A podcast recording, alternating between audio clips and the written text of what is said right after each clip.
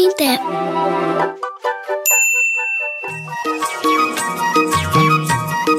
Olá, mariposos e mariposas, sejam bem-vindos a mais um episódio do Pamitê, o podcast do Instituto Maria da Penha.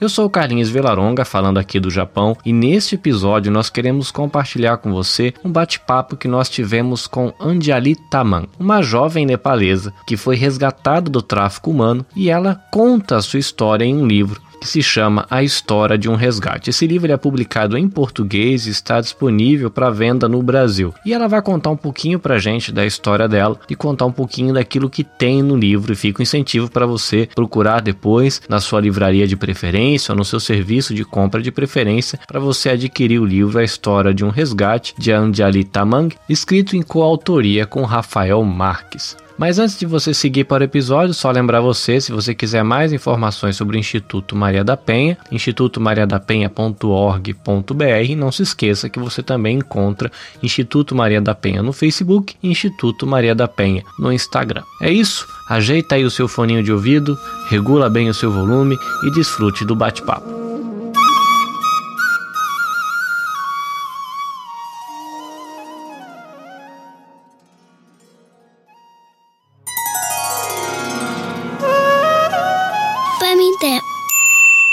Rose já esteve aqui no Pamitê. Para quem não recorda quem é a Tia Rose, eu pedi a gentileza de você se apresentar novamente e depois introduzir a sua acompanhante.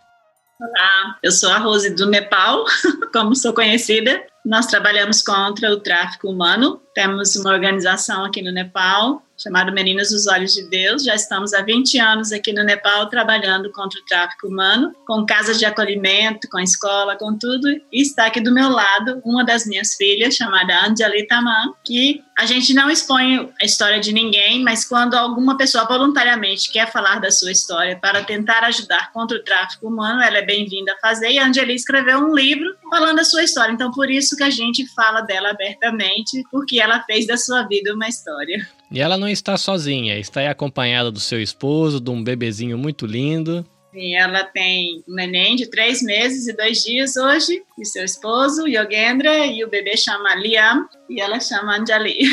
Muito bem, o que nos traz hoje neste episódio é o livro dela, A História de um Resgate. Eu queria pedir para ela contar um pouquinho como é que nasceu esse livro, é, como é que foi esse processo de trazer esse livro à existência. Ela tem, ela vou pedir depois para ela compartilhar um pouquinho da história para as pessoas ficarem curiosas sobre o livro. Mas como é que nasceu esse livro? É, eu, eu, abri, eu comecei a escrever esse livro com do, duas, duas coisas em minha mente. Uma das coisas era que eu queria abrir uma escola na minha vila, onde eu, da onde eu vim, da onde eu fui traficada. E a segunda coisa, eu queria compartilhar com as pessoas o que aconteceu na minha vida e o que também Deus fez na minha vida, como eu fui transformada. Eu queria compartilhar isso também, e esse era um dos meus objetivos. E a outra coisa, por que eu quis escrever esse livro? Porque eu sei que tem muitas pessoas que estariam vivendo, ou estão vivendo coisas que eu, que eu vivi, e talvez estariam com vontade de sair, não saberiam como, e através do meu livro, talvez eu daria a elas uma oportunidade de sair. Eu sei que ela fala três idiomas, certo? Ela fala o inglês, ela fala o nepal Pali e ela fala mais o idioma da região dela. Por que um livro em português? Primeiro porque é, eu e o Silvio somos brasileiros e somos as pessoas que estávamos prontas para ouvi-la aqui. Então, foi para nós que ela contou. E a segunda coisa, pessoas no Brasil estavam prontas a escrever o que ela tinha escrito. Então foi oportunidade de ser cuidada por brasileiros e brasileiros estarem prontos a escrever o que ela tinha escrito, a reescrever em português. Então foi por isso que nasceu no Brasil. Mesmo que eu sei falar inglês, eu não sei escrever tão bem a ponto de escrever um livro. Porque aqui eu fui ajudada por brasileiros, o, o Meninas dos Olhos de Deus é brasileiros, e as maiores bênçãos na minha vida vieram através do Brasil, então por isso eu também quis fazer ele em português. E a MCM me ajudou muito, e por isso que eu fiz com a MCM também. A MCM é a editora, né, que publicou o livro e eu tava dando uma olhadinha na capa, ela teve uma parceria aí, né, um coautor. Rafael Marques é o coautor que reescreveu o livro dela de uma forma mais bonita, vamos dizer assim. Ele colocou palavras mais bonitas e ele fez algo muito importante. Ele veio ao Nepal e ele quis ir na vila dela para conhecer dos lugares que ela estava falando, para descrever fielmente aquilo que ela estava falando. Então ele veio ao Nepal, ele foi na vila dela que não é fácil, é quatro horas a pé ou cinco horas a pé para quem tem perna boa, subindo, escalando montanha igual aranha. Então assim ele realmente mostrou uma grande dedicação e um amor a escrever o livro dela, porque ele quis ser bem fiel. Eu vou pedir para ela, se ela puder, compartilhar um pouquinho com a gente do que tem no livro. Não contar tudo, porque o pessoal tem que ficar curioso para ler o livro, mas para ela compartilhar um pouco com a gente da, da história dela. Hum. Esse livro fala sobre a minha vida de problemas que eu enfrentei, do qual eu passei. Eu estava numa, numa vida muito escura, muito triste, da onde eu não tinha nenhuma esperança. Com a vida que eu vivo hoje, com a vida da qual eu estou descrevendo no livro, do qual eu realmente vivi, não tem nada a ver com o de hoje. Era totalmente sem esperança, totalmente no escuro. Através de Deus ter usado pessoas no processo, hoje eu vivo uma vida normal, uma vida de dignidade. Gostaria que ela compartilhasse um pouquinho com a gente como é que foi que começou essa história. Parece que começou quando ela era muito novinha ainda, mas para ela compartilhar um pouquinho com a gente, para as pessoas do Brasil até conhecer como é um pouco dessa, que, dessa experiência que muitas meninas passam aí no Nepal. Com que idade começou essa história? Como é que aconteceu o começo dessa história? Primeira coisa que acontece na minha vida, na vila, é que a gente era muito, muito pobre. A vila é pobre, o lugar é pobre, nós éramos pobres. O problema é que onde eu nasci, na minha vila, quando eu nasci, de antes de eu nascer, esse sistema na minha vila é super, super normal. Pessoas irem para a Índia, viverem, é, serem levadas para a Índia é algo que todo mundo vive lá. Vender as próprias irmãs e as próprias filhas, a, o pai e a mãe ir lá na Índia buscar o dinheiro dos bordéis. Por causa que a minha vila é desse jeito, sempre foi de gerações assim. Eu nasci num contexto onde essas coisas acontecem. Por isso que eu também estou envolvida no processo. Com quantos anos que ela foi levada para a Índia?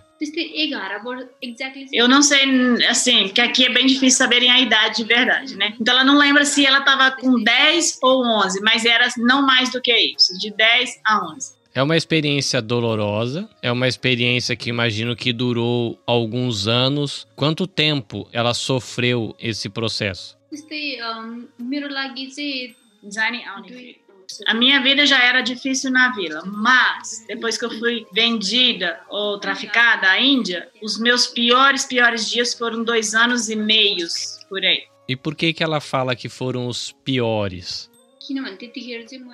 Porque, para você entender, na minha vida eu, eu, eu, eu, fui colocada nesse, numa posição muito, muito horrível. Aqui no Nepal ela se chama trabalho feio. Eles não usam a palavra, no, no português não tem muito sentido, mas para nós aqui no Nepal tem muito sentido. É quando eu fui colocada nesse trabalho feio, né? Vocês aí devem estar entendendo, e é a coisa mais triste que aconteceu para mim. Eu imagino que ela vivia com outras meninas também. E ela acabou de falar que foram anos difíceis para ela, imagino que para as outras meninas também é difícil.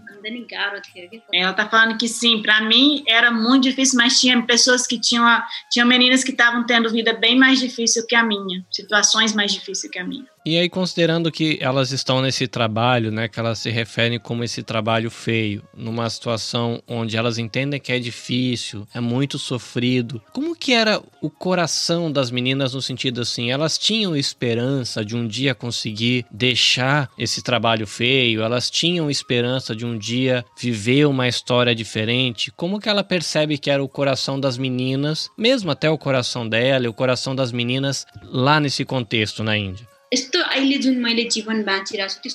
A esperança que elas tinham é porque eles falavam para elas assim: se vocês forem boas e obedientes durante uns cinco anos, a gente leva vocês de volta para a vila de vocês. Então a vida delas era viver os cinco anos com os cafetões e a esperança delas era somente poder voltar para a vila da onde elas foram tiradas.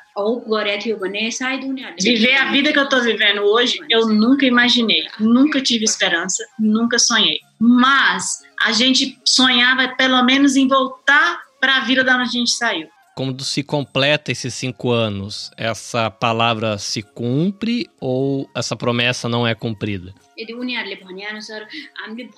Depende do seu desempenho. Se você for uma pessoa que consegue muito, muitos clientes, você for uma pessoa boa, você vai fazer uma lavagem cerebral boa, você vai ter de, direito de voltar para a sua vida com três anos, quatro anos. Só que a lavagem cerebral é tão grande que eles, as meninas estão sempre em dívida com os bordéis que elas voltam. E se você for uma pessoa de poucos clientes, coisa assim, nem cinco anos ou talvez cinco anos eles deixam você ir, você vai e volta, porque é muita lavagem cerebral na cabeça delas. Elas não têm coragem de ficar na vila novamente.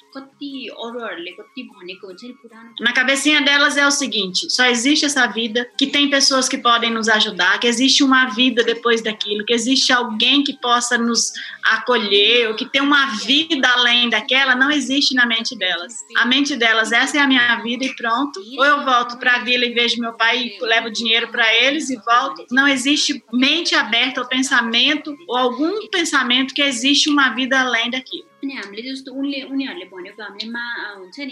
O pessoal daquela vila, já quando nasce, já é ensinado assim: você tem que sobreviver e você faz qualquer coisa para sobreviver. Então, ir para a Índia, trabalhar naquele trabalho e fazer e voltar, não existe consciência de que aquilo é errado, aquilo não faz bem. Porque a vila é um lugar pequeno, assim, é um povo, é uma tribo, aquele, essa tribo aí. E eles não conseguem ver que isso está errado. Então, as crianças são educadas que isso não é errado, que você pode ir trabalhar, voltar e casar e ter tua família aqui depois. Geralmente elas voltam bem doentes, bem velhas, já. Bem velhas, assim, 30 e poucos anos, elas acham que estão muito velhas mesmo. E é só isso que eles têm. Então, eles, ela tá falando que elas são ensinadas, assim, a acreditar que isso é o certo. E como foi que a história dela começou a ser diferente? Porque, por exemplo, ela deixou esse trabalho, mas ela não tá na vila, ela tá no, aí em Katmandu. Como é que foi essa saída? O que, que aconteceu?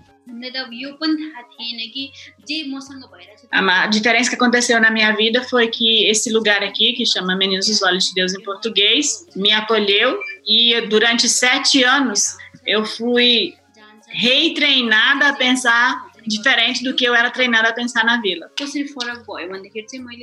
Por isso que hoje o meu pensamento, o meu jeito de pensar não combina com as meninas da vila mais, porque hoje o meu pensamento é diferente. Tem uns 12 anos. Se eu mesmo olhar para trás, quando eu olho para trás, eu não acredito que hoje eu sou quem eu sou. Eu mesma me assusto de ver quem eu sou hoje. Só, pra, só um parênteses, isso aqui é eu falando. Ela é a diretora da escola, da pré-escola nossa hoje. Ela que cuida de toda a pré-escola nossa hoje na nossa escola. Não por causa de não por causa que ela é menina dos olhos de Deus e é nossa filha, não, porque ela conquistou esse lugar, ela estudou, ela se formou e se tornou uma ótima funcionária e ela é funcionária da escola há cinco anos e hoje ela já está colocada como diretora da pré-escola todinha, tá debaixo dela, tá? Só isso aí. Por isso que ela tá falando que ela olha para trás hoje, voltando ela falando, ela mesmo se assusta como ela é hoje com o pensamento de quem ela era 12 anos atrás.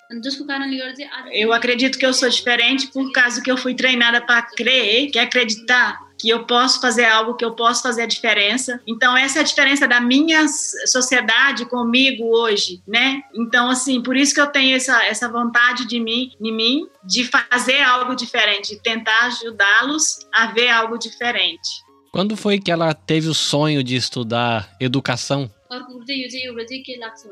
Desde criança eu tinha vontade de estudar, eu sempre gostei de estudar e quando eu cheguei aqui eu tive a oportunidade de estudar de novo. E eu estudei muito, muito mesmo.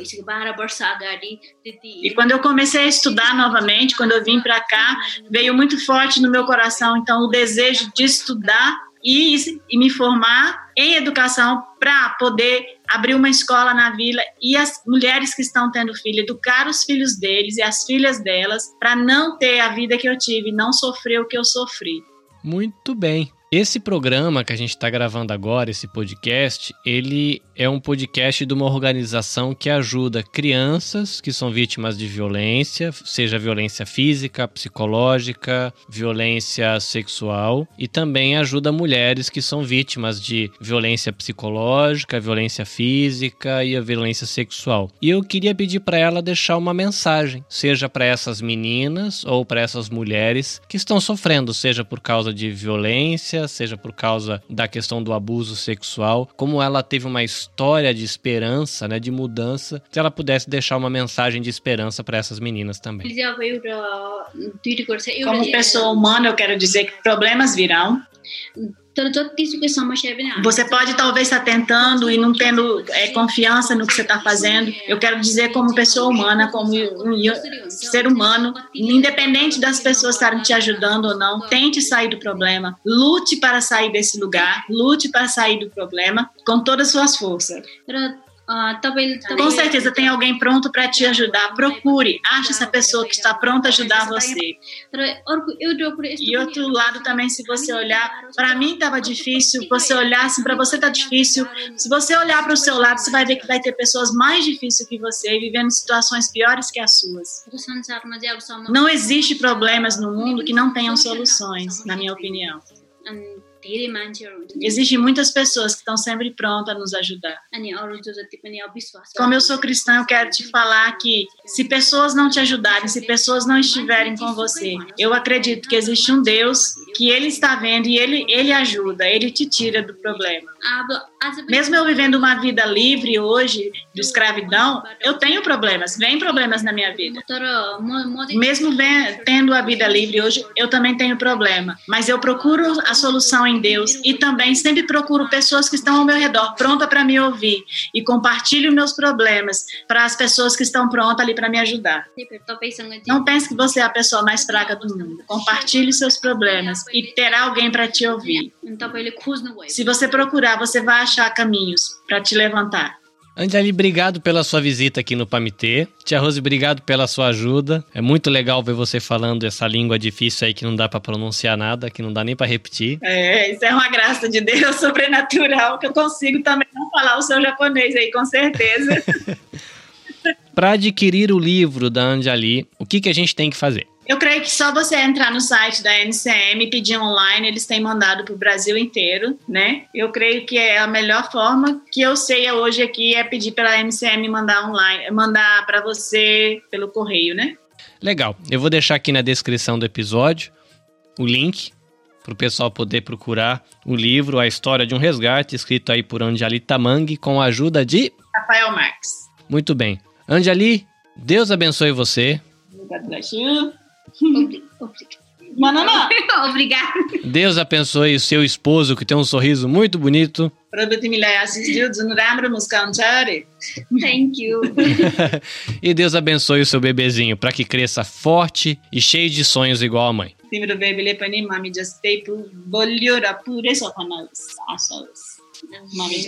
Amém. Amém. E quem sabe um dia eu não apareço aí no Nepal pra gente comer uma coisa boa. Se eu for pro Nepal, o que, que eu tenho que comer de bom? Momo. Com certeza, Momo vai ser a resposta de qualquer um ser humano aqui. Seriam dumplings, dumplings chineses, mas não tem nada a ver com chineses, são muito melhores. Muito bem. É isso, querido ouvinte. Foi bom ter você por aqui. E este foi o nosso Pamitê Internacional, direto do Nepal, com Anjali Taman, autora do livro A História de um Resgate. Esperamos você no próximo episódio. Até a próxima. Sayonara.